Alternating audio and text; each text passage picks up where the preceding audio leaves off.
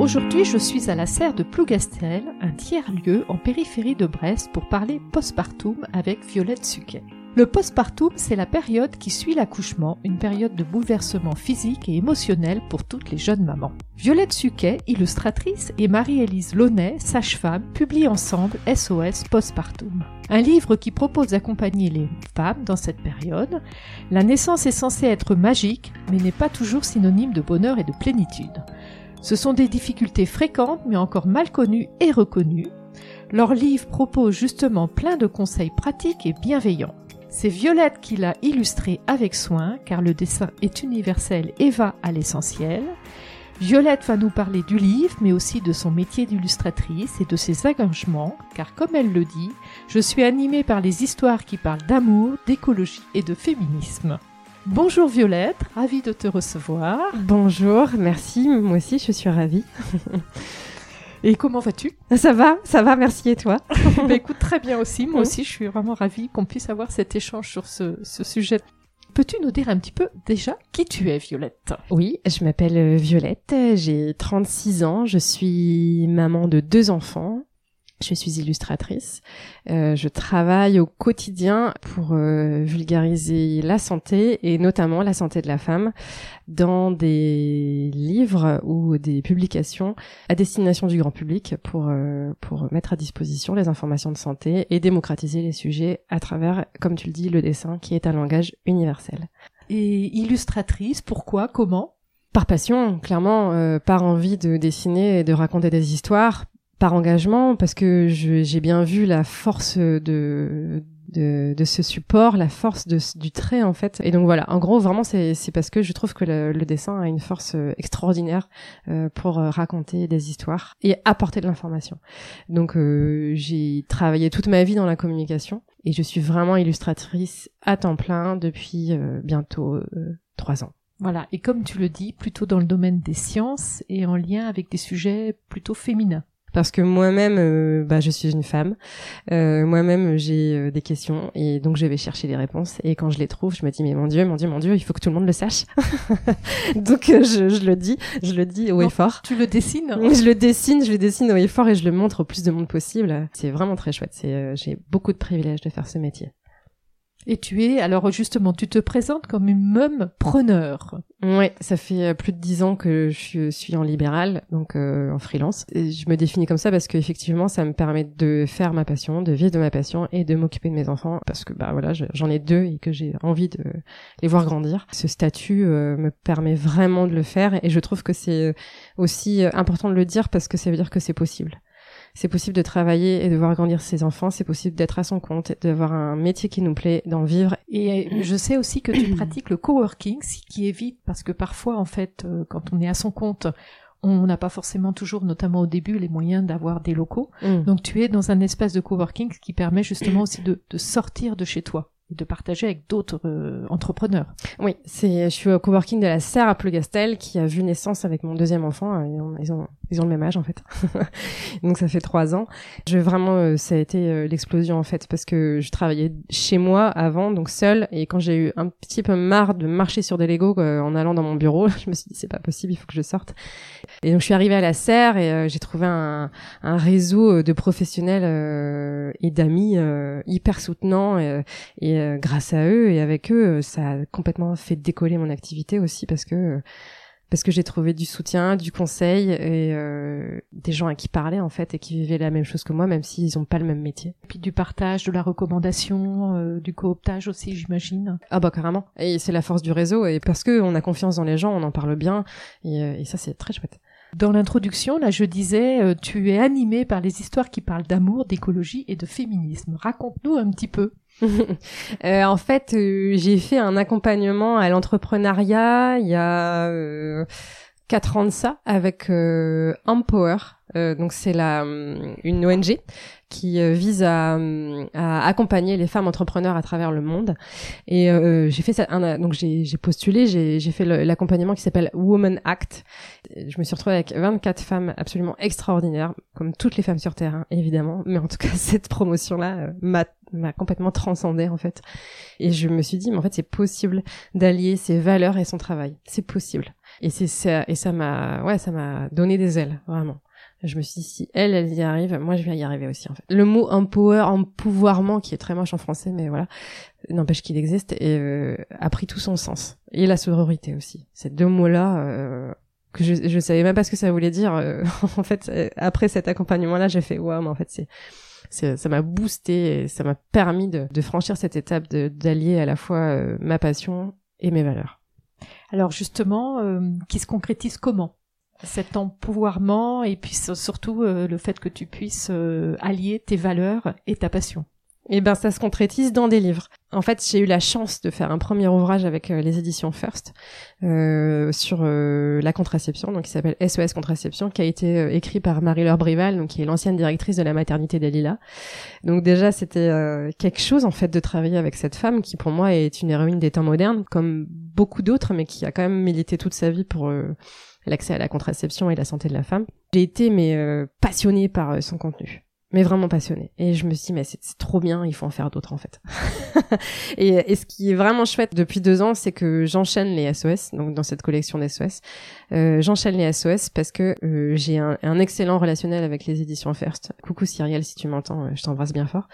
Euh, j'ai beaucoup d'écoute et aussi euh, j'ai, elles écoutent aussi mes propositions et mes parties pris. Et en fait, derrière SOS contraception, j'ai fait SOS naturaux. Pareil, on était dans la santé, au naturel. Et SOS Postpartum est arrivé à ce moment-là où, euh, donc avec Marie-Élise, on a proposé un manuscrit dans cet objectif d'amener l'information dans un guide très illustré pour vraiment le mettre à la portée de tous et dans un objectif aussi de d'empouvoirment des femmes par l'accès à l'information. Bah voilà, la boucle est bouclée, euh, tout est aligné et moi je me sens complètement à ma place. Quoi. Je comprends. Mm. tu vulgarises donc euh, des sujets scientifiques par le dessin et c'est vraiment euh, aussi pour toi une, une passion ou alors un besoin. Le besoin d'apprendre est un besoin qu'on oublie souvent. Mais nourrir son cerveau, c'est comme nourrir son, son corps. Euh, c'est, on est vraiment dans l'échelle des besoins sans, sans problème, quoi. Et moi, plus je vieillis, plus ce besoin est important. c'est, je sais pas si c'est la, la suite logique, mais euh, voilà, j'ai besoin de ça j'aime apprendre, j'aime transmettre et j'aime émouvoir. Et donc le fait d'apprendre des nouvelles connaissances, euh, de les transmettre dans des dessins et de, enfin, de les transmettre dans les livres et d'émouvoir grâce au dessin, parce que clairement la force du dessin c'est ça, c'est qu'on va faire appel aux sentiments. Et ben euh, c'est pareil. Du coup, je... on parlait d'alignement, mais là l'alignement il est vraiment juste parfait parce que grâce à, à, ces livres, je coche toutes les cases, j'apprends, je transmets et j'émeus. Donc à chaque nouveau sujet euh, je me plonge dans un nouvel apprentissage, je me plonge dans un nouvel univers qui que je connais, mais en fait euh, pas suffisamment. Euh, sur SOS Contraception, 36 ans, deux enfants, j'ai appris plein de trucs en fait. Hein. j'ai notamment la contraception masculine, un sujet dont personne ne parle. Enfin, on est quand même pas très bien placé au niveau de la France sur toute la contraception masculine. Énormément de de quiproquos et de mauvaises connaissances. Et, voilà, je me suis dit, waouh, mais c'est génial. Et depuis, c'est un sujet qui me quitte pas, en fait, parce que à chaque fois qu'on parle de contraception euh, autour de moi, bah, je dis, mais est-ce que tu as pensé à la contraception masculine? Parce que c'est quand même vachement moins impactant, euh, facile à mettre en place et, euh, et quelle liberté pour la femme derrière. Donc, à chaque sujet, à chaque, à chaque livre, il y a cet, cet apprentissage qui, moi, me nourrit et qui me permet de nourrir aussi ma vie, mon entourage, mon travail. Stop. Ouais, et c'est aussi beaucoup de recherche scientifique en fait. Oui, oui. Ah il y a un travail d'enquête. Hein. Je travaille beaucoup avec euh, ou l'autrice ou l'éditrice ou les deux. euh, dès que j'ai une question, elles vont m'envoyer de la documentation. Euh, ouais, c'est beaucoup de travail d'enquête euh, sur le sujet et ça aussi j'aime beaucoup. Comme les sujets sont passionnants, à, chaque sujet on amène un nouveau, qui en amène un nouveau, et donc la, la boucle continue sur des sujets passionnants qui, qui, qui en plus correspondent systématiquement aux étapes de ma vie. Donc c'est assez chouette. Oui, c'est vrai, finalement. Mm. ouais, ouais, carrément, ouais, SOS postpartum. Bon, bah, moi, j'en sors clairement, hein, parce que mon fils va avoir trois ans. Et donc, selon Anna Roy, la sage-femme des maternelles et chroniqueuse, la sage-femme de la France même, hein, vu la voix qu'elle porte, eh ben, c'est trois ans. Et donc, Bon bah ça y est, j'en sors. On va parler là de du, du livre. Ouais. Tu racontes-nous un petit peu la genèse de ce et ce, le contenu de SOS Postpartum que tu as écrit donc avec Marie-Élise qui est sage-femme sur Brest. Ouais, tout à fait. Alors en fait avec Marie-Élise, euh, on aime bien dire enfin c'est moi qui le dis souvent mais c'est vrai que c'est un peu c'est un peu ça, c'est qu'on se tournait autour. Notamment chez euh, chez Comme les Grands à Brest, Anne euh, un petit coucou. Oui, coucou, une de mes de mes premières invitées d'ailleurs il y a tout juste un an d'ailleurs. C'est vrai que ce lieu, il est, il est vecteur de rencontres aussi. Merci Anne pour ça, merci euh, d'avoir créé ce lieu parce qu'au final, euh, c'est aussi le lieu qui est la genèse de ce livre. Et donc avec Marie-Élise, on, on, fournissait nos enfants en, livres et, euh, en goûter chez Anne, et on, ça nous a permis de discuter. Et donc on, on s'est découvert évidemment beaucoup de points communs, et, on et en fait moi j'étais dans, dans ces sujets-là et je disais mais il y a vraiment quelque chose à faire, il y a quelque chose à faire, il y a quelque chose à faire. Euh, j'étais en plein dedans, moi j'étais en plein dans ce tourbillon, j'étais en plein dans ma matrescence, euh, ma deuxième matrescence, j'étais en plein dans mon postpartum et euh, il faut parler du périnée, il faut parler de, de la dépression, il faut parler du baby blues, il faut parler des soins au corps, il faut il faut en parler en fait, il faut en parler. Et, et un jour elle m'appelle et elle me fait euh, bon bah ça y est, je t'as raison, on y va, il faut que j'écrive et je veux qu'il sorte avant, avant mes 40 ans. Euh, mission accomplie. Hein. on ça a été huit mois de travail, mais euh, il est sorti une semaine après. on, était, on était bon. Allez, on, compte pas la semaine euh, supplémentaire parce que voilà, c'était des imprévus, mais on était quand même pas mal sur les délais. ouais, en effet, dites-nous, huit mois parce que c'est un, un sacré ouvrage et puis il y a du contenu. Ouais, huit mois, ouais. Et encore, euh, on a beaucoup, beaucoup, beaucoup élagué parce que je pense qu'on pourrait en faire 18 des SOS postpartum sur chaque sujet spécifique spécifique euh, du postpartum. Là, vraiment, l'objectif, c'était euh, de faire euh, un guide très illustré et très explicite. Donc, on, a vraiment, on s'est focalisé sur les sujets essentiels pour pas noyer la femme et le coparent et la famille et l'entourage dans trop d'informations. C'est quoi l'essentiel dans SOS postpartum? L'essentiel dans SOS postpartum, c'est la prise en considération de la femme. Elle-même prenne en considération le fait que si elle va bien, bébé ira bien, fratrie ira bien, couple ira bien, famille ira bien. Voilà. Et c'est ça le message. Quelle pression Alors non, on va essayer de pas sortir de, la, de pas être dans l'injonction ni dans la pression, mais effectivement, à ce moment-là de la vie, la femme est pilier quand même. Elle est pilier de la famille et euh, oui, il y a quand même peut-être une pression là-dessus et peut-être, mais peut-être pas le prendre comme ça, le prendre justement comme euh, libérateur. C'est-à-dire que effectivement, il y a beaucoup de choses qui tournent autour d'elle, donc il faut relâcher la pression justement. Ouais, et comme tu le dis, euh, finalement, c'est une période qu'on connaît peu. Hmm. dont on, on, en parlait là tout à l'heure, on nous prépare à l'accouchement, on nous prépare aux soins au bébé, mais pas forcément à tout cette, ce bouleversement physique, physiologique, psychologique. Hmm. Et comme tu dis, tu l'as dit tout à l'heure, l'accès à l'information permet justement de, bah, de comprendre et de mieux vivre. Donc c'est un petit peu ce que vous avez fait avec SOS Postpartum. Ouais, c'est ça. Et puis je pense que en fait, je pense que les, les, les sages-femmes et les gynécos euh, en parlent. C'est juste que je pense qu'à ce moment-là, les femmes elles s'entendent pas. Possible. ouais, c'est-à-dire qu'on est tellement focalisé. Alors après, je je ferai pas de généralité, hein, mais je me dis que on est tellement focalisé sur la grossesse et l'accouchement qu'on se ne se rend pas compte qu'en fait ce ne sont que des étapes et que l'essentiel de l'histoire vient après.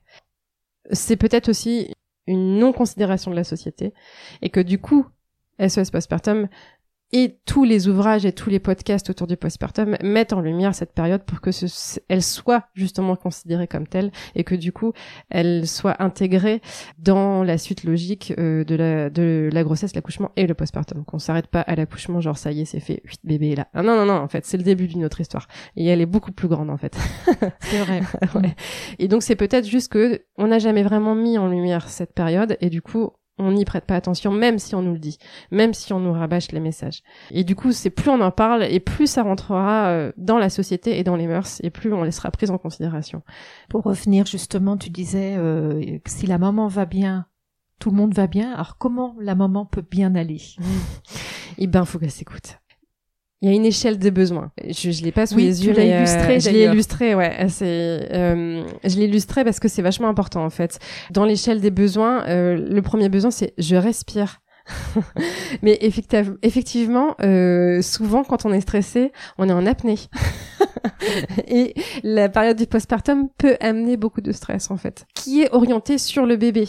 Et donc, ce qu'on essaie de faire à travers des SOS postpartum, c'est reviens à toi, respire, tout va bien. C'est ça. À chaque fois, hop, on la ramène à elle, on la ramène à elle. Respire, bois, mange, dors. Voilà, on est dans les basiques en fait. On est vraiment dans les basiques, mais qui sont complètement occultés parce que le bébé prend toute la place. Et c'est normal en fait. C'est normal qu'il prenne toute la place et c'est et c'est normal aussi euh, scientifiquement parlant. C'est-à-dire que notre cerveau, il est fait pour être câblé comme ça. Il faut même pas combattre en fait. Il faut même pas essayer de, de, de se dire ah bah je vais partir euh, et je vais laisser euh, mon bébé je sais pas aux soins euh, de de, de n'importe qui enfin peu importe du, soutien familial qui est très important on pourra revenir dessus aussi hein, euh, et que ça va sortir de ma tête non en fait même quand je vais partir euh, prendre une douche mon bébé il sera là il sera dans ma tête parce que mon cerveau est câblé pour ça parce que mon bébé n'est pas mature que c'est un petit mammifère c'est le seul mammifère qui naît sur terre complètement immature et qui ne sait euh, ni parler, ni marcher, ni manger seul. Et donc il est complètement dépendant de ma personne et donc de toute façon il sera me rappeler à lui et, et, et, que mon, mon et que physiologiquement parlant mon cerveau est fait pour répondre à ça. Maintenant il faut se dire que pour répondre au mieux aux besoins de mon enfant et donc on est vraiment dans le la prise en considération euh, de, de, de, la personne, de la mère en fait, du rôle de mère, pour vraiment être euh, la meilleure mère possible. Attention, sans objectif et sans injonction non plus. Il faut que la mère soit bien. Il faut que je me sente bien. Si je n'ai pas mangé, je n'ai pas bu, je n'ai pas euh, dormi, je ne pourrai pas répondre à mes besoins, aux besoins de mon enfant correctement. Isabelle Filiosa donne souvent cette image. Euh, pédopsie française sur la bienveillance et tout ça. Moi, je la présente plus. Quand on est dans un avion, et qu'il y a des turbulences, il y a euh, le masque à oxygène qui tombe. Et la, l'hôtesse de l'air nous dit bien, mettez le masque à oxygène d'abord sur vous et ensuite sur votre enfant. Parce que si vous, vous mourrez, qui s'occupera de lui? Voilà. Et cette image, elle est hyper forte. Et c'est ça qu'on essaie de passer dans SOS Passepartum. Ne vous oubliez pas, parce que derrière, il y en a un qui a besoin de vous. Et c'est ça qui est important. C'est donc c'est tout un équilibre à trouver à comment est-ce que je réponds au mieux à mes besoins de base pour pouvoir répondre au mieux aux besoins de mon enfant. Oui, parce que tu disais tout à l'heure, euh, faut pouvoir euh, se reposer, mm. euh, récupérer, parce que mm. il y a eu aussi l'accouchement, donc on a besoin de récupérer suite physiquement, mais aussi psychologiquement. Mais l'enfant, comme tu lui disais, totalement dépendant, se manifeste par des fleurs, donc faut pouvoir aussi gérer ça. Alors ben c'est ce qu'on dit dans SOS Postpartum, il y a plein d'astuces en fait, et c'est une question de alors déjà de prise en considération que effectivement le corps est en convalescence et donc et pas en congé mater. Le corps il a besoin de se de se remettre euh, comme de l'épreuve physique ultime de sa vie. Euh, voilà, l'accouchement c'est carrément pas anodin, c'est hyper violent pour le corps. Et en même temps c'est un moment qui est transcendant et absolument magique donc euh, il faut le prendre dans toutes les facettes de ce que ça peut être. Mais voilà on est en convalescence. Donc le corps il va se remettre. Donc il faut prendre en considération le fait qu'il faut lui donner le temps de se remettre Ensuite, pour que euh, la mère elle puisse s'occuper d'elle et donc de son bébé, hein, parce qu'au final ils font presque plus qu'une personne, hein, ces deux entités. C'est intéressant que euh, la mère ait un réseau autour d'elle. Et ça, c'est euh, vraiment le point noir de notre société moderne, c'est que les familles ont été éclatées euh, par la mondialisation, par le fait d'aller euh, travailler ailleurs, par le fait que et c'est très bien tout ça. Hein, je, je, il y a des côtés très chouettes hein, de voir le monde et d'aller travailler ailleurs, sauf que ça a éclaté les familles et que le, le réseau de soutien naturel entre euh, la mère, la grand-mère, le grand-père, enfin n'existe plus trop. Donc il faut se recréer ce village. Voilà, on dit toujours il faut un village pour élever un enfant. Et ben il faut se recréer ce village. Et il y a plein de façons de le faire. Bon déjà le, le, le rôle majeur c'est le coparent. Donc on avance un peu là-dessus puisque le congé paternité est un peu plus long mais on est loin, loin, loin des besoins. Hein, euh, enfin, et derrière euh, le, le coparent, il y a euh, tout le réseau que la mère va pouvoir, enfin que la famille en l'occurrence va pouvoir créer. Donc les amis, les PMI, les centres d'accueil de famille, voilà pour prendre l'air, les copains, les copines. ça demande peut-être un peu d'orga en amont, mais c'est vraiment pour avoir la tranquillité d'esprit ensuite. et ça peut même mettre, pourquoi pas, un cadeau de naissance en fait bah voilà, tous mes amis, euh, m'achetez pas 10 milliards de doudous dont je ferai rien, parce que de toute façon, ce sera moi son doudou, hein, soyons clairs. la réalité, c'est ça. La transition vers un doudou peluche viendra plus tard. Euh, mais au moment de la naissance, est-ce que on peut pas euh, proposer l'organisation de son postpartum? Et ça, ce serait génial, je trouve, comme cadeau. Comme il y a des wedding planners, ce serait génial que des qu'il y ait des organisations de postpartum. Bon, maintenant, il y a de plus en plus de doulas qui aussi euh, font ce rôle-là d'accompagnement des, des familles à la fois avant l'accouchement et après l'accouchement, elles sont un peu aussi présentes euh, pour délivrer les bons conseils et éventuellement accompagner un peu sur ce, cette organisation-là. Comment tu les appelles? Les doulas.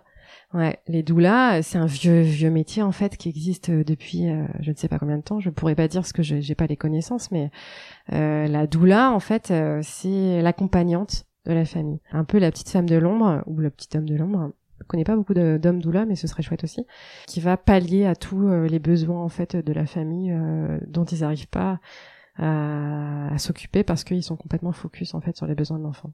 Et ça, ça c'est ça c'est chouette. Euh, mais ça peut être aussi créé par euh, le, le, cercle proche. Donc il y a ma copine qui va accoucher, et ben je vais lui faire un tableau Excel que je sais c'est horrible, c'est pas du tout sexy, mais je vous jure qu'elle va vous adorer.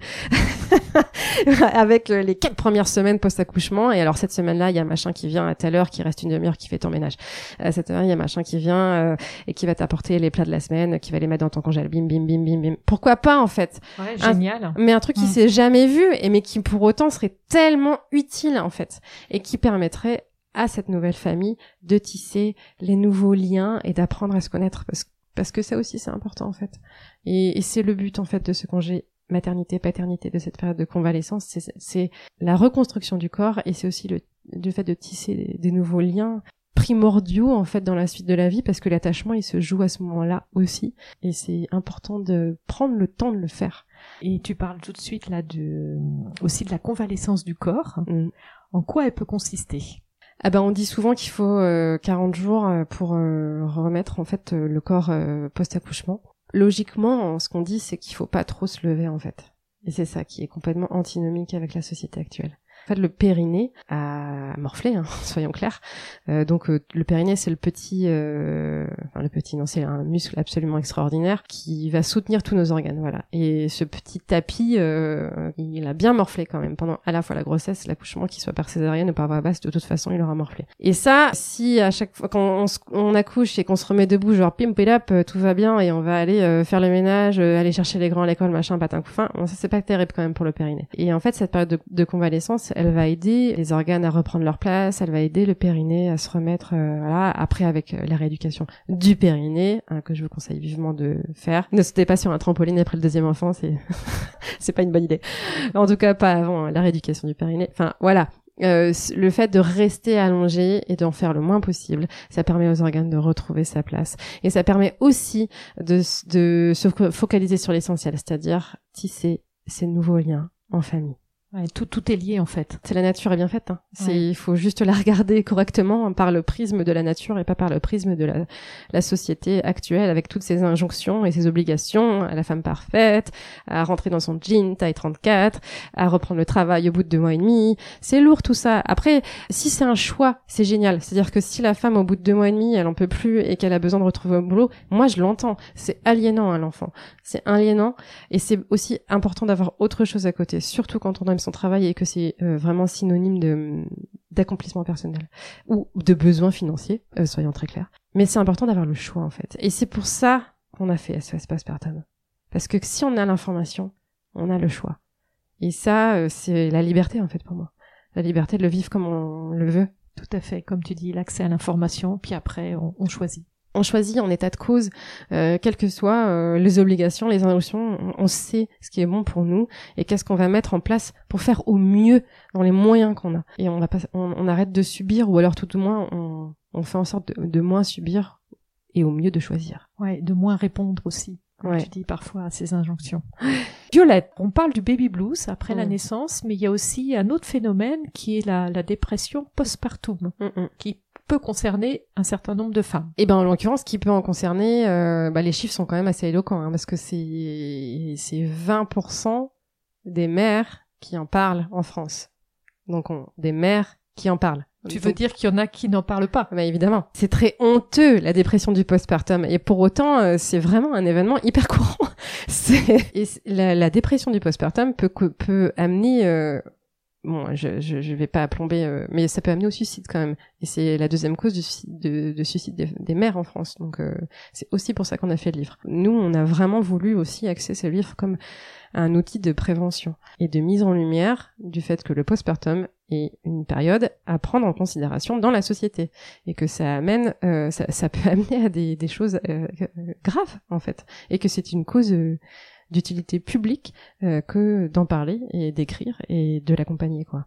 Donc ouais ouais la dépression c'est du postpartum c'est pas rien ça on en parle dans le livre, on parle des phobies maternelles aussi, des choses dont on parle jamais, les, les mères qui sont tellement dépassées, tellement seules, qu'elles en arrivent à avoir des, des pensées euh, hyper morbides hyper atroces. Et, euh, et ça, en fait, c'est un phénomène normal. C'est, pas les mères qui sont euh, dépassées, enfin, c'est pas les mères qui sont incapables, c'est la société qui n'accompagne pas suffisamment les mères, en fait. Et moi, je trouve ça dramatique. Moi, j'appelle la société, en fait, à prendre ses responsabilités. Et ce livre, c'est aussi ça. J'aimerais beaucoup que ce livre se retrouve dans la box des 1000 jours avec euh, bah, justement Isabelle Filiosa, Boris Cyrulnik. Ils ont fait euh, de, de cette recommandation, de ces recommandations-là est sortie une box qui va bientôt arriver. Donc moi, ce que j'aimerais, c'est qu'on remplace euh, cette fameuse crème anti-vergeture avec l'injonction sur le corps féminin qui était très maladroite par SOS Postpartum parce que pour moi, c'est une cause d'utilité publique d'accompagner les femmes et les familles à cette période de transition importante et éviter la dépression du postpartum qui, qui est présente quoi mmh. qui est une réalité qui est visiblement pour un certain nombre de femmes bah ouais mmh. Sauf qu'elles n'en parlent pas parce qu'elles ont honte. Oui, parce qu'on associe euh, la naissance, on angélise. Il faut être heureuse, euh, il faut être accomplie, euh, il faut être auprès de son bébé. Mm. Et eh ben pas forcément pour toutes les femmes. Ben non, bien sûr. Et puis on est toutes différentes. On dit on dit souvent. Alors comment ça va? C'est que du bonheur. Euh, non, c'est pas que du bonheur. Euh, moi, perso, euh, dormir euh, deux heures euh, par tranche de deux heures sur deux ans, bah c'était pas que du bonheur, quoi. Mais par contre, c'est que de l'amour. Oui, c'est de l'amour, mais l'amour, c'est pas que blanc, et ça peut être noir aussi. Enfin, et, et c'est normal en fait. La vie, elle est ni noire ni blanc, elle est grise. Et voilà, il y a des périodes, il y a des jours qui sont plus gris que d'autres, mais c'est quand même de l'amour. Mais parfois, c'est pas du bonheur. Il faut dire ce que c'est, il faut prévenir pour que, bah encore une fois l'ensemble des familles soient en, pleine euh, capacité de vivre ces situations. Euh. L'accès à l'information et puis cette nuance en fait entre cette notion de bonheur et cette notion mm. d'amour. Mm. Ouais, c'est fort. Hein, c'est Marie-Alice qui a trouvé ça et j'ai trouvé que c'est pour moi ça résumait tout quoi. Bravo Marie-Alice, 15 ans de métier de sage-femme, ça, ça amène une certaine éloquence dans les propos et quand elle m'a dit ça, je fais bah évidemment quoi. Cette phrase veut tout dire. Ouais. C'est clair, c'est clair. Maintenant, faut le crier sur tous les toits quoi. Bon. Mm. Ouais. D'où cet épisode de podcast. ouais, c'est ça. Ouais, merci, merci à toi de mettre en lumière ce sujet parce que euh, souvent, la dépression du postpartum, euh, on appelle ça la dépression souriante. Tout va bien. Il dort pas, il mange pas. Euh, on se retrouve parfois à être des plus des machines que des humains, quoi. Et si on parle du rôle des coparents et du papa notamment le papa, il a un rôle primordial en fait. Euh, on a fait une illustration pour ça qui, moi, je suis hyper fière de ce dessin parce que pour moi, il explique tout. l'enfant, il est dans l'utérus. ensuite, l'enfant sort de l'utérus, mais il se retrouve dans les bras de la mère qu'il est euh, toujours hyper enveloppé en fait, euh, comme dans l'utérus, il est vraiment enveloppé, euh, comme quand on, fait un câlin en fait. on est enveloppé et cet enveloppement, il est hyper rassurant et c'est ça qui est important. Et le troisième dessin derrière, c'est le bras du coparent qui vient envelopper à la fois la mère et l'enfant. Et dans l'idéal, il faudrait aussi un bras qui vienne envelopper le père. Et on est dans une chaîne de solidarité. Et le rôle du coparent, il est primordial pour rassurer la mère. La mère rassure l'enfant, le coparent rassure la mère. Et dans SOS Postpartum, il y a tout un chapitre consacré à ça. Ouais, parce que pour euh, l'équilibre de la famille, l'équilibre mental, physique, physiologique, voilà, l'équilibre famille, encore une fois, on, est trois dans cette histoire, voire plus. à chaque postpartum, on peut être 4, 5, 6, 7 à chaque fois, le père a aussi euh, sa patrescence à vivre et je pense que c'est vachement important euh, qu'il prenne le temps de le faire à la fois pour passer ce cap euh, de, de, de père de euh, un enfant, deux enfants, deux, trois enfants. Enfin là, il y a vraiment euh, une transition comme la matrescence. Et eh ben il y a une patrescence et c'est aussi un moment où, euh, où le père doit prendre le temps de le vivre et de et de l'intégrer en fait que il, est père et qu'il il, a une femme à soutenir, un enfant à connaître, à découvrir. Et là, tu viens de nous parler de matrescence et de patrescence. Est-ce que tu peux donner la définition? Parce que c'est quand même un nouveau terme. Ouais, c'est un nouveau terme. Merci Clémentine Sarlat de l'avoir euh, démocratisé.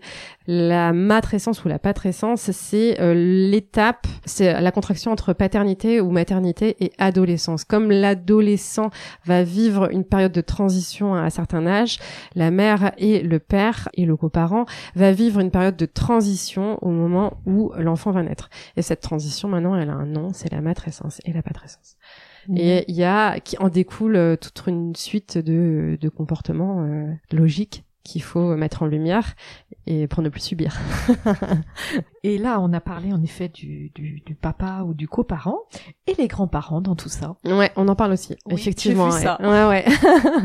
on en parle aussi, bah parce que c'est c'est chouette aussi si les grands-parents euh, sont euh, dans le coin euh, de de prendre une place aussi, de prendre leur place aussi et d'en parler en fait. Simplement, on est dans la dans la on revient dans la communication quel grand-parent je veux être, quel père je veux être, quel coparent je veux être, qu'est-ce que j'ai envie de faire et de le dire. Voilà, moi j'aimerais bien euh, être euh, présent à ce moment-là, faire ci, faire ça. Est-ce que vous êtes d'accord avec ça? Est-ce que vous, ça vous semble euh, chouette? Est-ce que, enfin voilà, ça aligner un peu les diapasons pour que la famille se, se fasse et la famille se construise Dessus, on a publié un guide de la bonne visite. Mis en libre accès sur mon site parce que euh, je trouve que c'est hyper intéressant aussi de d'en parler. C'est-à-dire que on, revient dans, dans, la communication fluide. Euh, le guide de la bonne visite, c'est pas je me précipite sur l'enfant, c'est je demande déjà parce que l'enfant il le meilleur endroit où il est c'est dans les bras de son père ou de sa mère voilà il y a toutes des petites attitudes à avoir qui sont hyper respectueuses pour ce cocon qui est en train de se former aider à la construction de ce cocon, eh ben c'est effectivement euh, quand je viens, je fais un ménage, quand je viens, je lance une lessive, quand je viens, je ramène les enfants de l'école. Punaise, ça, ramener les enfants de l'école quoi. Les premiers euh, qui sortent à 4h30, ramenez-les quoi. Parce que en fait euh, à ce moment-là, ben la mère elle dort ou alors elle, elle allait ou elle donne le biberon ou elle fait autre chose pour elle et pour le nouveau-né quoi. Et voilà, et ça c'est intégrer et faire famille en respectant ce moment extraordinaire de construction et de tissage. Et c'est là où ils ont leur rôle en fait. Mm. C'est pas à pouponner et à faire gazou c'est cool aussi. Attention, vous privez pas, mais dans le consentement de la famille. Bref, tout, tout, tout ce que tu viens de nous dire, finalement, c'est euh, une nouvelle charge mentale pour, euh, pour le couple et pour la maman. Ouais, tout à fait. Euh, et du coup, c'est là aussi où euh, l'entourage a son rôle à jouer, quoi. À la fois les grands-parents, à la fois les amis, à la fois voilà. Et c'est pour ça qu'on a publié ce guide de la bonne visite, c'est que en fait, toute cette, tous ce, ces bonnes attitudes vont alléger la nouvelle charge mentale qui, qui, vient, qui est énorme en fait, parce que la charge mentale du nouveau-né, euh, c'est un cycle qui recommence toutes les trois heures. Hein, donc euh, là, on parle de charge mentale explosive, quoi. donc euh, toutes les autres charges mentales à côté. Donc la charge mentale du foyer, la charge mentale professionnelle pour le papa s'il a repris le travail. et ben tout ça, faut l'alléger en justement en essayant d'être le plus aidant possible. On devient aidant en fait. On devient aidant de la nouvelle famille. Et du coup, on allège la charge mentale pour que les nouveaux parents puissent être disponibles pour tisser ces nouveaux liens. Ouais, et puis cette idée du cadeau de naissance qui est fabuleux. Bah ouais, c'est comme un collier de pâtes mais avec plein d'amour quoi. Par rapport à SOS Postpartum, tu, tu me le là, il y a, un côté chronologique aussi. Effectivement, SOS Postpartum, on l'a créé comme euh, comme un guide hyper chronologique. Donc euh, ça commence au plan postnatal. Donc on, essaie de d'inciter un peu euh, les familles au moment où ils sont dans le troisième trimestre de grossesse, où donc du coup il y a plus le travail. voilà, on a un peu plus de disponibilité. On est en train de faire son nid, tout ça et tout, à justement anticiper un petit peu l'après accouchement jusqu'à la reprise du travail qui peut arriver euh, bah, des années après en fait. Euh, on est on n'est pas du tout dans l'injonction de la reprise du travail à deux mois et demi mais on peut l'être aussi. C'est-à-dire que c'est vraiment libre on n'a pas du tout de, de conseils là-dessus. C'est c'est les familles qui font leur choix. Et euh, on a essayé vraiment de, de balayer toutes ces toutes ces étapes et de donner toutes les ressources pour le vivre chaque étape consciemment et, et pleinement quoi. Et sereinement. Très important aussi. Donc c'est vrai que bon c'est une mine d'or et euh, comme tu dis, il faudrait que ça soit mis dans les box de maternité. Ah ouais, ouais, moi j'aimerais bien, ouais. Ouais, ouais, j'y travaille, j'y travaille. Surtout n'hésitez pas à parler autour de vous, mais j'y travaille très fort. Ouais, on te soutient, on te soutient. Alors, Violette, dans ce contexte donc de, de SOS Postpartum, mais quels sont tes projets ou tes perspectives? Alors du coup, SOS Postpartum a reçu un accueil absolument extraordinaire. Merci à toutes et à tous euh, parce qu'on est assez bluffé par euh, par cet accueil. Enfin, on est né au numéro un des ventes euh, euh sur le métier de sage-femme, je crois, ou la périnatalité. Donc ça, c'est extraordinaire. Enfin, vraiment en trois semaines, moi, je suis un peu dépassée. Bravo, bravo, merci beaucoup. Donc ça engendre pas mal de présence et de promotion, mais c'est hyper chouette. Et derrière, moi, je travaille sur un nouveau SOS avec Agathe Le Boris, qui sera aussi édité donc aux éditions First. Et là, c'est pareil, c'est un projet qu'on amène à deux, comme avec euh, Marie-Élise. Et ce sera SOS Allaitement qui sortira en janvier 2023. Et c'est pareil, là on est euh, sur euh, un angle un peu inédit, parce qu'on va pas parler des positions de rugby et des choses comme ça pour allaiter son enfant, parce que on trouve que c'est très compliqué et un peu confusant. Mais on va parler de, du contexte favorable. Et c'est ça qui est important. Et donc pas du tout dans l'injonction de il faut allaiter, il faut pas allaiter, ça on s'en fout, c'est le choix personnel. C'est s'il y a un projet d'allaitement, voilà comment le vivre au mieux en fait. Et euh, toutes les informations. Et on est encore une fois sur la démocratisation de l'information pour faire un libre choix. Et euh, c'est un très très chouette projet. Et j'ai lu le manuscrit. Il est super chouette. Et euh, les mois prochains je sors un livre dont on est encore en train de, de, travailler sur le titre parce qu'on fait travailler la communauté euh, aux éditions Elle et Graines et ce sera un livre sur euh, le langage. Donc là on change un peu et, euh, de cible, on parle des enfants euh, sur le langage de 0 à 6 ans, donc des premiers mots à la lecture. Et ça va être super chouette parce qu'il est écrit par Léa Elias qui est une orthophoniste et qui donne vraiment mais tous ces trucs et astuces avec énormément de bienveillance et de déculpabilisation qui font beaucoup de bien à lire. Donc là, on est dans la parentalité. Et c'est très chouette aussi. Des beaux projets. Ouais, des beaux projets, tout à fait. Ouais. ouais. on sent bien quand tu en parles, tu les, tu les vis aussi. Ah ouais, je les vis. Ça m'empêche de dormir un peu, mais... très bien. Et tes fiertés, alors, justement, dans ce beau parcours? Ah, Moi, je suis hyper fière du métier que je fais. Je me sens utile euh, et à ma place. Enfin, comme je le disais, enfin, donc je...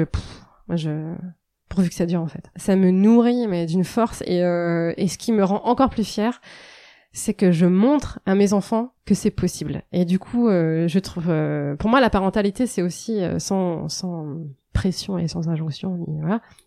C'est d'être aussi une sorte de rôle modèle, parce que malgré nous, c'est ce qu'on est.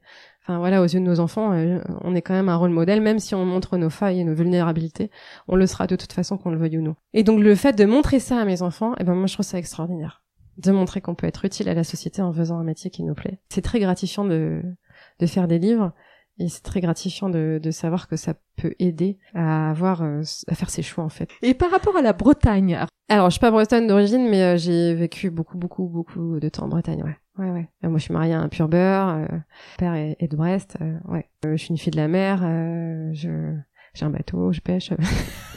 voilà. Alors, euh, c'était quoi ta question? Ouais, qu'est-ce que représente pour toi la Bretagne? Pour moi, c'est un paradis, quoi. Il y a tout. Et on parlait, euh, bon, ce matin, euh, de... Il fait très chaud ces temps-ci en France, on en parle beaucoup. Mais qu'est-ce qu'on est préservé ici? C'est vrai.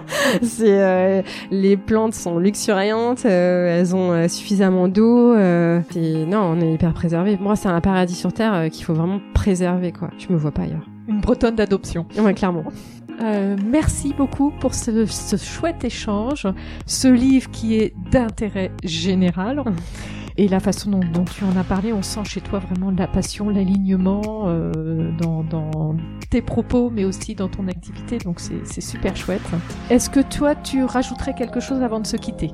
Merci à toi d'avoir euh, répondu euh, à l'appel et puis euh, de m'avoir donné la possibilité d'en parler. Je trouve ça génial comme modèle de, de, podcast, de faire parler des femmes avec des initiatives. Donc franchement, merci d'être ce porte-voix et pourvu que ça dure, franchement. vive à Bretagne. Ouais, bah écoute, merci. Et puis tout comme toi, tu dis ça me nourrit, ça m'aligne. Ben pour moi, c'est pareil. Ah ouais, trop bien.